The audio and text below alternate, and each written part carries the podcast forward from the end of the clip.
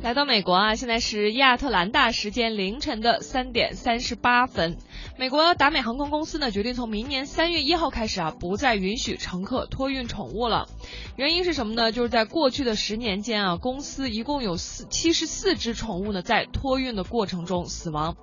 达美航空呢在声明中提到，如果有特殊情况，公司呢还是可以接受宠物托运的这个情况，包括呢出具有效转移通知的军人，还有他们家属的宠物，以及乘客携带服务型的动物，或者呢用于安抚情绪的动物。达美货运服务呢也会将提供海运或者陆运的方式来运送宠物，费用呢从一百九十三美元到一千四百八十一美元不等。